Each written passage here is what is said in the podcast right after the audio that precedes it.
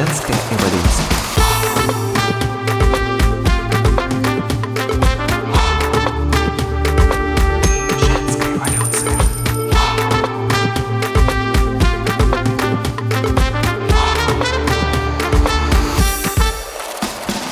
Привет, друзья! С вами Олеся и подкаст «Женская эволюция». В этом подкасте я беру интервью у женщин, владелец бизнесов, авторов проектов и экспертов. Сегодня внеплановый выпуск, связанный с правовым регулированием сферы онлайн-образования. Будем говорить о качестве онлайн-продуктов.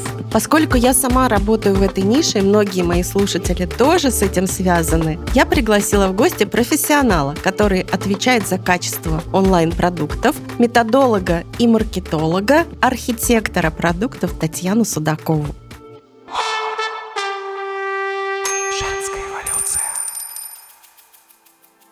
Благодаря Татьяне увидела свет моя группа для начинающих подкастеров. Я создала программу, которая дает быстрый, твердый результат, позволяет попробовать себя в качестве подкастера и понять, хотите ли вы заниматься этим. Первый поток этой группы уже завершил работу, участницы придумали название и описание для подкаста, спланировали ближайшие выпуски, записали трейлер и придумали обложку.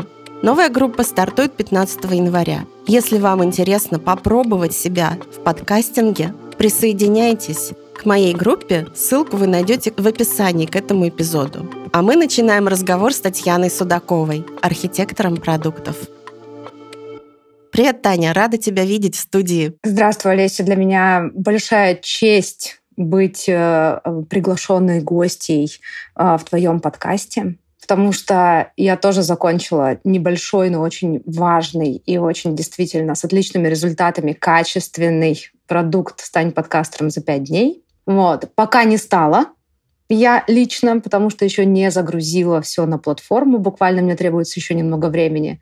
Но смотри, как судьба ко мне благосклонна. Я пока еще не загрузила, но я уже в подкасте.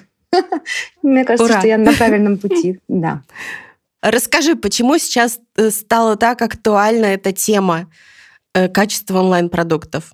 Это такое, знаешь, для меня в моей экспертности очень логичное продолжение всех событий последних лет. Я даже не могу сказать, что это началось там несколько месяцев назад, или там полгода назад, или только в 23-м. Но достаточно стихийно возникший рынок несколько лет назад онлайн-образования, либо информационного бизнеса, он, конечно же, рано или поздно требовал некоторого регулирования со стороны власти. Потому что есть статистика, и она общедоступная, где, если посмотреть, онлайн-образование просто по заработку, по обороту денежных средств, мне кажется, уже в разы превышает некоторые отдельные ниши, сферы, где в реального сектора.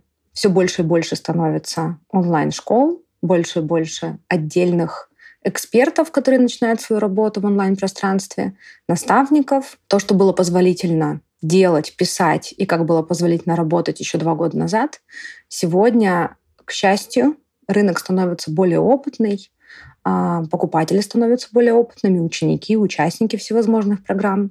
Конечно, как только конкуренция растет, достаточно логично, что продукт начинает меняться. И за последние полтора года только у меня было больше 200 экспертов, которые озадачены теми результатами, которые они дают своим ученикам.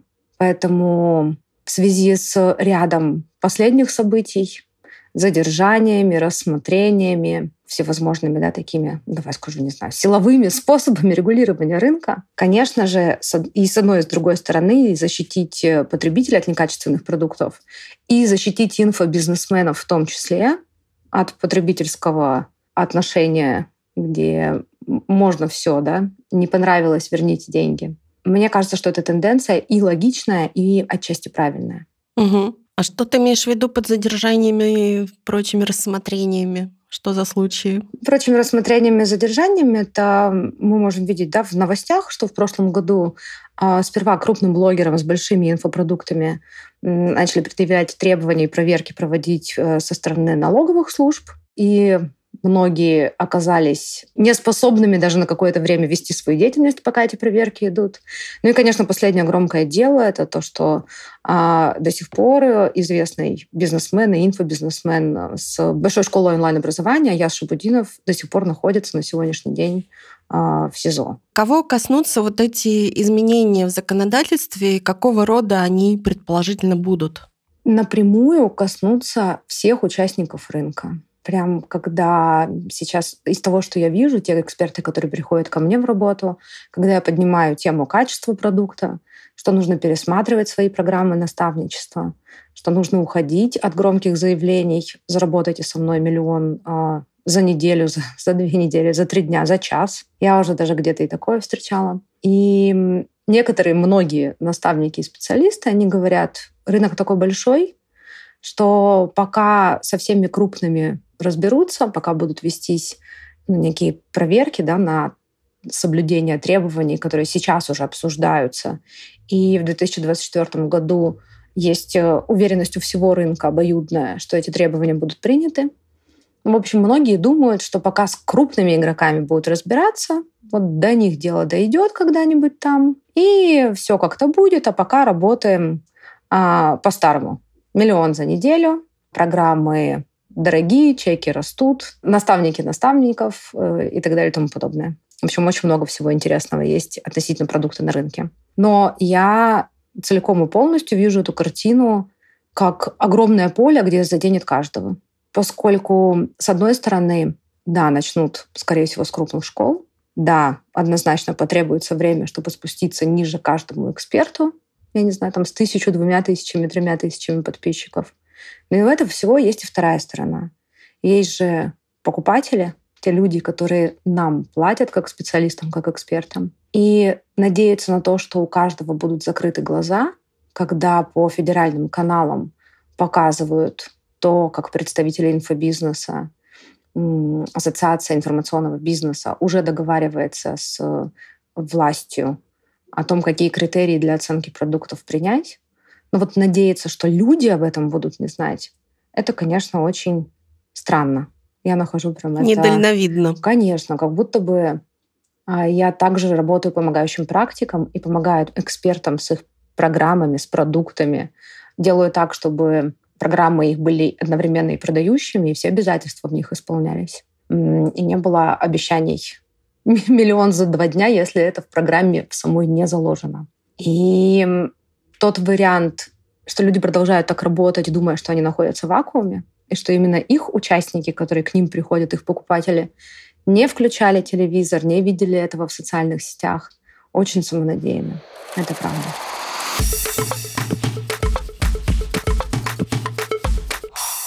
Знаешь, я хочу уточнить. Вот ты говоришь, что коснется всех. Давай немножко конкретизируем. Э, коснется всех, кого именно. Это люди, эксперты, профессионалы, которые создают онлайн-продукты. Конкретно какие? Курсы, тренинги, марафоны, воркшопы, мастер-классы. Продолжи, пожалуйста, этот список. Э, знаешь, все вышеперечисленные. То есть здесь, когда мы говорим о продукте, мы говорим в целом о передаче знаний, это наставники. Я бы, знаешь, даже вот в эту сторону посмотрела. Угу. Наставники, консультирование, рынок наставничества, консультирование, рынок твердого онлайн-образования. По твердым онлайн-образованиям я имею в виду а, даже те большие курсы, которые государственно аккредитованы. То есть в ту сторону тоже насчет качества продукта можно смотреть. Аккредитация — это не всегда гарантия, не всегда гарантия качества выполнения этих обязательств которые берут на себя школы. Значит, наставники, консультанты, э, кураторы, сопровождающие, трекеры, отчасти, возможно, даже такие вот э, коуч-программы разной направленности в, во всех форматах.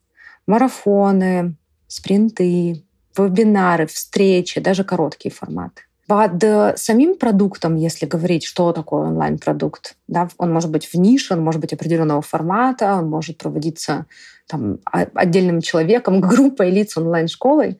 Под самим продуктом, инфопродуктом я и рынок подразумеваем какое-либо мероприятие в каком-либо формате, какой-либо продолжительностью, прям так, да, здесь сложно сказать конкретней, которого есть некое обещание. Ну, то есть, к примеру, если мы с тобой решим сделать совместный эфир, совместную онлайн-встречу. Позовем туда людей и скажем, что за два часа вы узнаете, как выбрать 15 тем для подкаста, записать за два часа два подкаста, каждый из вас запишет, прям вообще вам все будет понятно, прям конкретно вы запишете. И разместите их на платформе, то, скорее всего, мы где-то что-то не договариваем.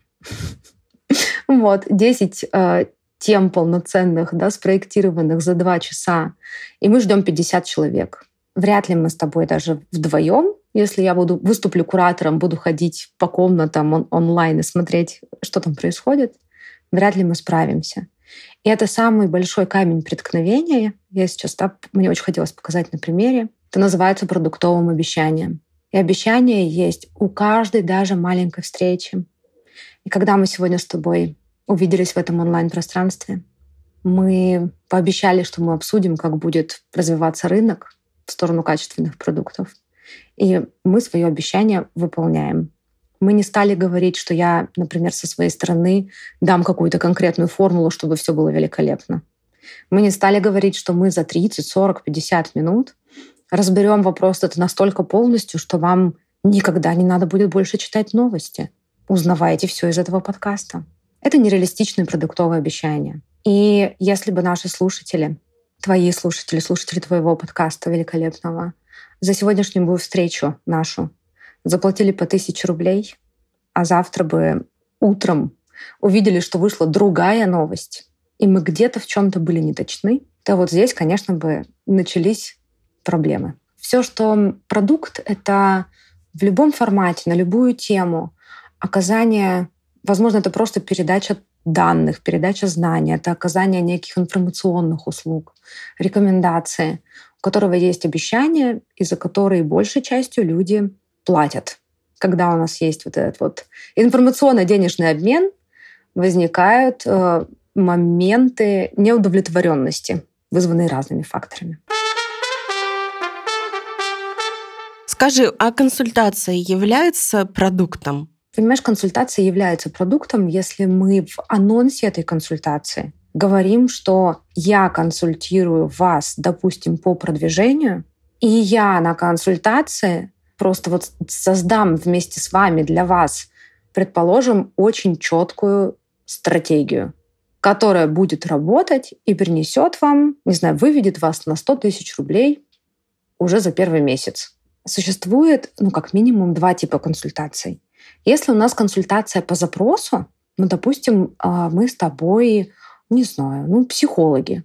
И вот нам нужно, прям конкретно есть вопрос а, у нашего клиента какой-то вот свой. И мы говорим, конечно, с удовольствием, приходи на консультацию, бесплатная, платная, у нас здесь не имеет значения.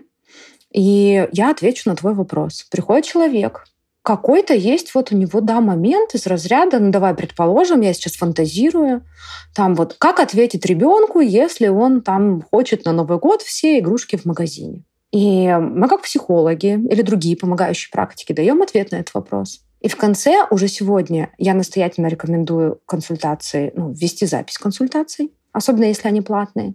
Мы задаем очень простой вопрос. А, мы говорим, спрашиваем, Скажи, пожалуйста, насколько ценна была сегодня наша с тобой встреча? Предположим, что человек говорит, да, очень ценно, и мы можем задать второй вопрос. Что-нибудь тебе пригодится из того, что я устно сказал? Решишь ли ты воспользоваться каким-то моим советом? Предположим, что нам наш клиент отвечает, знаешь, там стратегия номер два прекрасно мне подходит, я обязательно протестирую ее с ребенком. Мы говорим, замечательно. Тогда мы будем считать, что на этом наша консультация окончена, а больше ко мне вопросов и либо есть, либо нет. Человек говорит, да, спасибо огромное, консультация окончена, расходимся. Отключаем запись, э, там отправляем, не отправляем, смотрите сами. Здесь у нас есть небольшая подстраховка. Предположим, э, в этой же ситуации наши услуги стоили за такую консультацию по запросу 50 тысяч рублей. Идет человек, подает, допустим, пишет прям вот заявление в суд. Прошу вернуть деньги, мне была оказана некачественная услуга, которая совершенно мне никак не помогла. И вообще ничего не получилось. Ребенок до сих пор хочет все игрушки.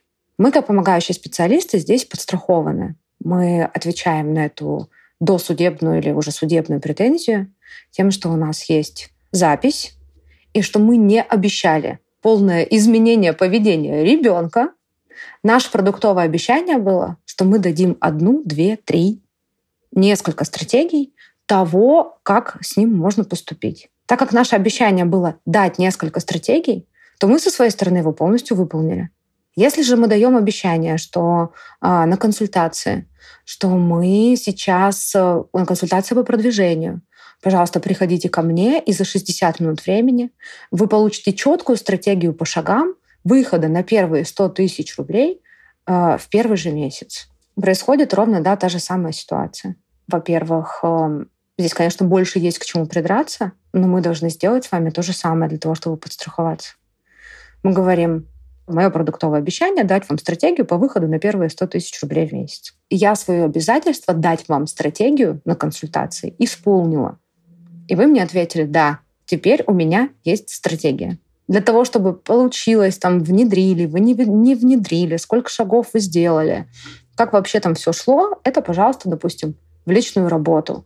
И если в личной работе, да, уже после консультации, либо в групповой работе, есть обещание, что я вас доведу до 100 тысяч рублей в первый месяц, да, за один месяц, то в настоящее время показатель качественного продукта — это исполнение того, через что мы на эту консультацию в группу или на личную работу зовем. То есть того, что мы обещаем. И это, конечно, для меня, как для эксперта, который выступает за качественные продукты, за сильные результаты, очень ценно. Потому что громких обещаний 100% станет меньше, а реальных результатов станет больше.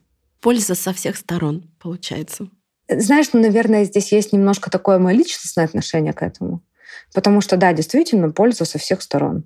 И я считаю, что те эксперты, которые понимают, они, возможно, работают с продюсерами, возможно, они работают с маркетологами и пользуются невыполнимыми даже иногда призывами. Я понимаю их растерянность, да, что нужно будет идти а, например, там, а, к методологам или там, к другим маркетологам, которые приведут программу в соответствие с теми стандартами, которые сейчас уже обсуждаются. Но если мы посмотрим с другой стороны, да, всегда есть обратная сторона этого дела. Программы станут качественней, и у людей, которые сейчас заходят и на большие курсы в наставничество, у них появится меньше маневров для того, чтобы, знаешь, это называется красиво, это называется потребительский экстремизм. Угу. Потому что на сегодня по факту есть уже случаи, а, когда ученики больших курсов обращались и тоже досудебные претензии, в суд шли дальше бороться за свои права. По факту мы, как эксперты, тоже не совсем сейчас защищены от того, чтобы ученик пошел и попросил вернуть деньги с формулировкой «мне не понравилось». «Верните деньги, не понравилось». Я считаю, что это очень опасная формулировка. И, конечно, ко мне приходят люди в личную работу и в группу, и кто-нибудь из там, например, пяти дней, да, как стать подкастером за пять дней, в конце четвертого дня говорит, ой, что-то мне не понравилось. Верните деньги. Это как съесть 7, э, 7 восьмых батона, а я очень люблю хлеб, и сказать, ну что-то не понравилось. Здесь э, с нашей стороны хотелось бы, чтобы нас закон тоже защищал. Угу. Что есть какие-то моменты, которые и нас оберегают в том числе. Женская эволюция. Итак, мы поговорили о том, кого коснутся эти изменения в законодательстве, да? каких продуктов это касается, консультаций в том числе, как мы понимаем. Консультации теперь. в том числе. Да, давай теперь обсудим, когда предположительно будут какие-то изменения в законе, как будет производиться контроль, если есть такая информация, и какие будут приниматься меры, если ты что-нибудь знаешь об этом. Расскажу сейчас честно-честно все, что знаю, потому что мне безумно это интересна тема. Я стараюсь держать руку на пульсе. Угу. А, буквально вот в начале декабря произошла первая встреча Ассоциации информационного бизнеса с представителями власти. Уже сразу на первом же съезде были зафиксированы определенные моменты, которые вообще дадут понимание рынку, что такое качественный продукт. И здесь э, есть очень интересно, я, наверное, сразу скажу, их не так много. На сегодняшний день я уверена, что они будут еще обсуждаться, и этот список будет расти. Значит, первое, самое важное, это то, что все продуктовые обещания, которые были в социальных сетях размещены на сайте, они должны выполняться. То есть не может быть такого, что что-то не додано или не сделано. И это хорошо. Обязательно должна отслеживаться метрика NPS — это количество соотношения людей из всех, кто закончил курс, или из всех людей, которые были в наставничестве. Это соотношение тех людей, кто порекомендовал бы другим людям участие в этом же курсе или наставничестве, прохождение, и тех, кто бы не порекомендовал. И здесь э, вот процент тех, кто за, их должно быть от 50%. Возвраты не более 5%, на больших, неважно где, ну, то есть во всех инфопродуктах. А здесь, конечно, есть такой момент, что зная рынок изнутри, могу сказать, что на больших курсах возвраты до 10% по разным причинам. Кто-то приболел, кто-то переехал, у кого-то что-то произошло. Вообще это нормальная статистика до 10%. Ну вот сейчас обсуждают до 5%, и это, конечно, такое достаточно жесткое требование. Большие онлайн-школы должны будут с такими, да, с большими фундаментальными курсами, они все больше и больше к ним предъявляются требования о лицензировании. И, конечно же, все, что сейчас происходит со стороны власти, это очень разумно. Будет опираться на те требования, которые предъявляет Министерство образования а, к системе образования в целом на территории Российской Федерации. И здесь есть соответствие да, некоторым уже моментам из федеральных государственных образовательных стандартов, знать, уметь владеть. То есть мы должны четко с вами, как эксперты, понимать в наших инфопродуктах, что заложено, что наши участники, ученики узнают, чему научатся и какие навыки приобретут. И как показывает практика, и у меня есть э, здесь э, такое, знаешь, основанное на внутреннем опыте ощущение после моего 13-летнего, это достаточно, тогда казалось уже даже вечностью, преподавания в э, ВУЗе, маркетинга и рекламы, могу сказать, что достаточно оперативно принимаются законы и вводятся вот видоизменения, когда уже машина, скажем так, запущена.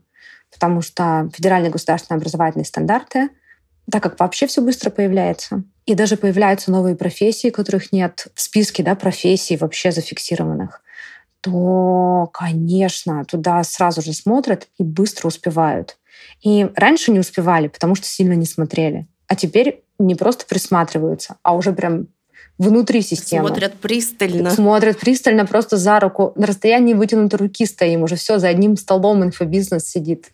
А, с, в реальном секторе. И предположительно, если я не специалист, я не могу загадывать, какой цикл пройдет действительно по времени, чтобы можно было посчитать дни. Но встреча прошла не одна, и уже даже не две, и уже даже три. И уже вроде как помимо ассоциации информационного бизнеса появилась вторая ассоциация, которая тоже хотела бы в этом поучаствовать. Так что есть очень серьезные опасения и уверенность ну, почему в том, же что... опасения? Да-да-да, и уверенность в том, что в 2024 году наверняка первые вот законы будут приняты. А ну в каких месяцах года, не знаешь примерно? Затрудняюсь ответить, потому что работают, как все разработают, угу. когда работают, я думаю, что нет смысла куда-то тянуть, сразу и пойдут представлять но мы понимаем, что у нас много разворачивающихся событий на политической арене, много всего интересного происходит. Тем не менее, вот эта вот активность, с которой сейчас, и скорость, скорость встреч, скорость того, это придумали, здесь уже поправили, на первой встрече зафиксировали столько-то, а сейчас уже там немножко цифру подвинули. Вот эта скорость, она, конечно, показывает интерес.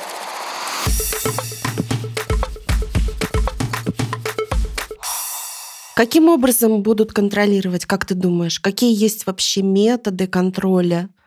Как это будет происходить? По моим ощущениям, это будет двустороннее движение. То есть, с одной стороны, мы же все, кто ведем бизнес э, легально, а мы либо, либо, например, там, индивидуальные предприниматели, либо самозанятые, а, либо я знаю, что есть э, некоммерческие объединения, которые занимаются в том числе образовательными, оказанием образовательных услуг.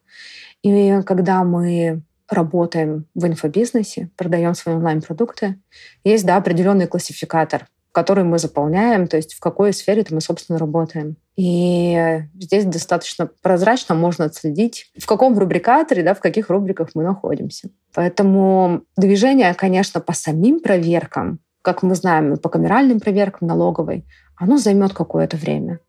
Но здесь э, есть такой интересный момент. Я на тысячу процентов уверена, что они совпадут. То есть, с одной стороны, у нас есть проверки, так сказать, сверху вниз, а с другой стороны, при наличии определенной законодательной базы, такого да, официального разрешения и ограничения в нашей деятельности, что мы теперь можем и что мы не можем, начнется же еще и ряд проверок снизу вверх.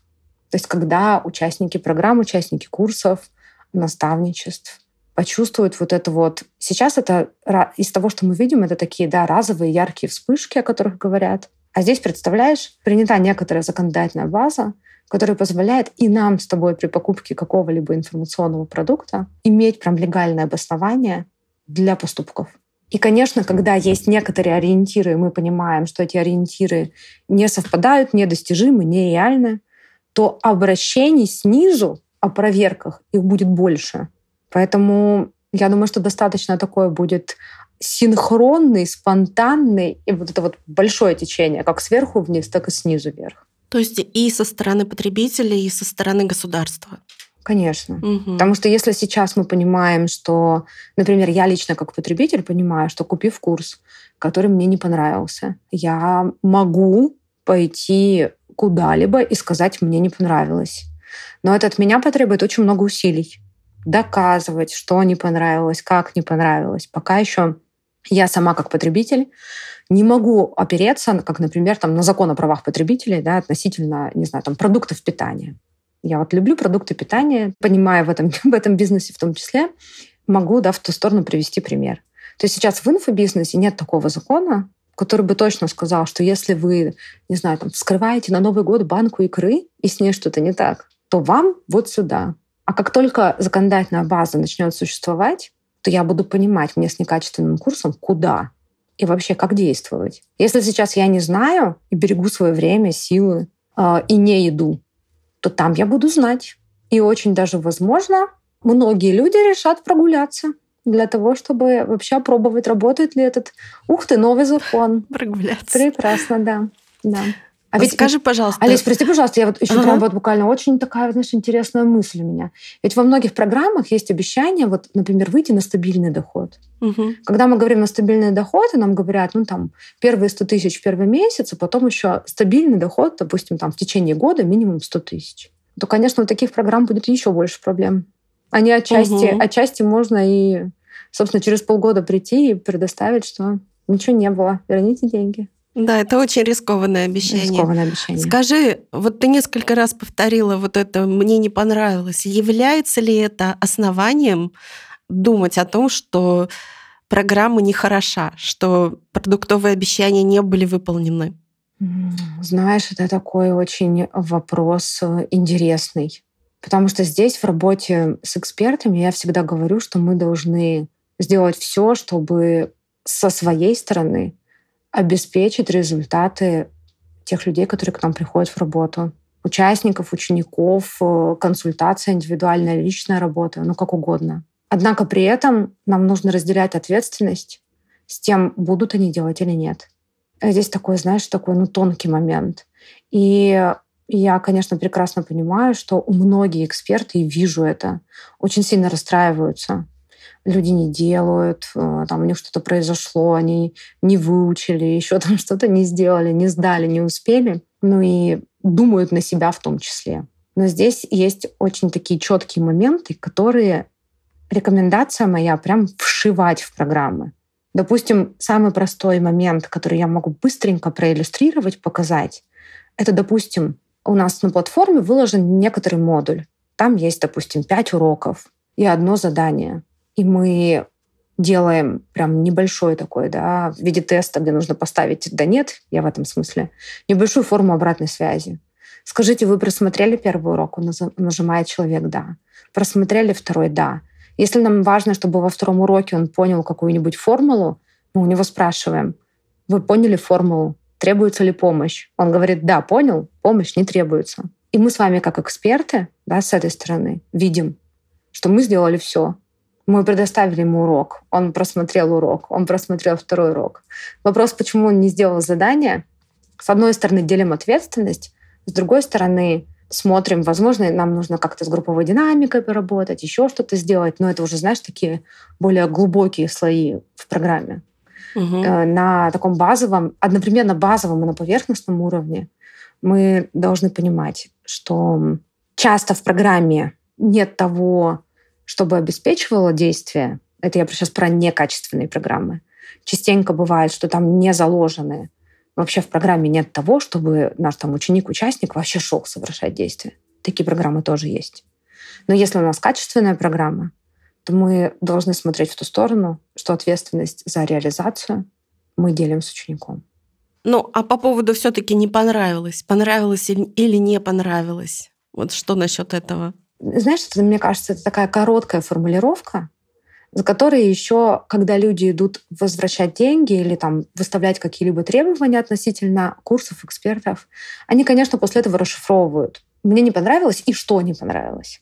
И иногда эти формулировки, они, ты знаешь, они бывают реальны. Я знаю случаи, когда люди возвращали деньги за большие курсы, потому что им не понравилось отношение куратора к ним. Вот так вот, ну, невоз... на больших курсах невозможно, да, за всеми кураторами проследить. И здесь э, там, есть доказательства, что куратор действительно некорректно отнесся, некорректно обращался. Вот. Тем не менее, работа куратора — это не всегда не до конца основание, например, на седьмой неделе из восьми, возвращать деньги за оказанную образовательную услугу. Ну, то есть здесь есть, да, очень такие тонкие моменты во всем. Тем не менее, так как нет определенных э, указаний, что может понравиться, что может не понравиться, нет никаких ГОСТов, как с икрой, угу. как с хлебом. Какая должна быть и курица, которую мы в магазине, какой у него запах, э, цвет, жесткость, упругость куриной ножки. В онлайн-образовании этого нет. И поэтому, что онлайн-бизнесмены, что ученики, да, участники программ здесь отчасти чувствуют себя незащищенными. И я всегда говорю, что желательно, пожалуйста, покупайте продукты, которые сделаны с профессиональными методологами. Логично. Это мое, да, большое пожелание. Тогда и обещания продуктовые будут выполнены, и результаты участников будут. И удовольствие от того, что вообще деньги потрачены, знания получены, даже если это курсы, которые не предполагают заработка, а предполагают получение удовольствия, изучение иностранных языков, потрясающий пятидневный спринт «Стань подкастером за пять дней» я вовсе считаю гениальным. Потому что, будем честны, в нашей группе, несмотря на то, что я не загрузила, и сейчас там последний кусочек статистики ломаю, стать подкастером получилось у всех. Это показатель качественного продукта. А со всем остальным разберется время, рынок отрегулирует, ну, плюс для меня, опять же, да, повторю, огромная радость, что в целом кто-то начал говорить о том, что онлайн-продукты должны быть, не побоюсь 800 раз это сказать, качественными, дающими действительно результаты. Вот. И это потрясающе. Таня, спасибо за всю эту информацию. Мне кажется, очень много есть о чем подумать. Спасибо тебе за информацию с первых рук, такую важную, необходимую. О чем еще мы не сказали, что стоило бы знать нашим слушателям? Вот по этой теме. Знаешь, мне бы очень сильно хотелось всем пожелать посмотреть на свои программы, увидеть в них, прям такой у меня будет практический совет, прям практичный. Открыть программы своих инфопродуктов, если вдруг э, нас слушают эксперты, у которых уже есть программы. Если вдруг вы только собираетесь э, делать, пожалуйста, прям напишите этот список по шагам. Один, два, три, четыре, пять. И очень четко подумайте, каждый из этих шагов, какой дает результат. И когда у нас возле каждого шага, у вас возле каждого шага будет прописан конкретный результат, уверяю вас, у вас будет очень много удивления какая же у вас, если там действительно да, есть результаты, оговорюсь, это качественная программа, угу. вы настолько так сильно удивитесь, что те результаты, которые вы напишете, они будут продавать ваши программы в разы лучше, нежели чем нереалистичные продуктовые обещания, как миллион за неделю, Ну, давайте, это как пример прям такого, да, сильно распространенного. Может, где-то и можно миллион за неделю. Я совершенно не против, только за. Давай миллион за час. Ну, хотя, может, тоже где-то такое можно. В общем, вы понимаете. Спущусь в нижний регистр своих рассуждений, в нижний регистр речи, скажу вместо банальных триггеров, зашквара, дичи, которые... Олесь, прости, если у тебя так не, выражаются в подкасте, но... Да, выражаются, почему нет? Прекрасно. Вот вместо вот таких обещаний, там, да, похудей на 15 килограммов за э, 4 дня, Мгм. или, или, про, или просто, а там рекомендация, просто пей больше воды. Вот. В общем, все что угодно. Прям посмотрите на свою программу, подумайте, какой результат в каждом шаге. То, что вы туда заглянете и увидите, это уже сделает продукт качественным. И не так, что вы там сами его накидали на коленки, или вам пришел продюсер, а на продюсерских курсах методологии создания продукта, если честно, ну там, если уроков 6-8 отводится, по 15 минут уже хорошо. Прям загляните, и вы очень много увидите, даже с одним простым шагом. И второй совет, Мгм. прям И сразу. второй И совет. второй совет и рекомендация, то, что мне тоже бы очень хотелось донести, что ничего не боимся. Это как раз самая, знаешь, самая лучшая точка выхода на рынок, если вдруг кто-то сейчас сидит и думает, становиться ему подкастером за пять дней, не остановиться. Как вообще, что там дальше будет? Так страшно жить. То сейчас, в 2024 году, мало того, что что-то там Сатурн, я вчера мне девочки рассказывали, Теперь. Сатурн. там что-то Сатурн, значит, последний год, да, куда-то движется. Так вот, такое время, когда есть изменения, а сейчас они будут достаточно большие, это всегда лучший момент для выхода на рынок. Потому что у вас есть возможность сейчас сделать сразу хорошо, без зашквара дичи и всего остального, что я там говорила. Сразу сделать хорошо и сразу занять свое место на рынке и расти. Потому что рынок будет однозначно освобождаться. Да. И хороших продуктов будет становиться больше. Я очень на это надеюсь. Мечтаю приложить к этому руку и голову. Да, спасибо, Таня. Я хочу добавить, что у тебя очень полезный телеграм-канал. Я с удовольствием смотрю, слушаю твои эфиры, читаю твои заметки.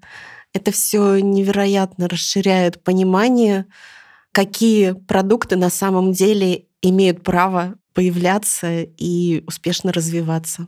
Благодарю, мне очень приятно. Спасибо тебе за это полезнейшее интервью. И надеюсь, что мы встретимся в подкасте еще когда-нибудь на какую-то другую тему, не менее полезную. Поздравляю тебя с наступающим Новым годом. Но наш подкаст выйдет в первые дни Нового года уже, после праздников. Поздравляю наших слушателей с наступившим Новым годом. Желаю вам всего самого-самого доброго. Желаю хороших, качественных онлайн-продуктов. Желаю продолжать слушать подкаст «Женская эволюция». И до новых встреч!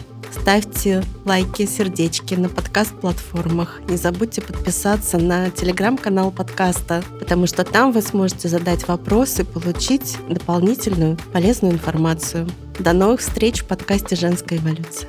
До новых встреч, Таня. Пока. Спасибо большое. До свидания. Всех с наступившим Новым годом.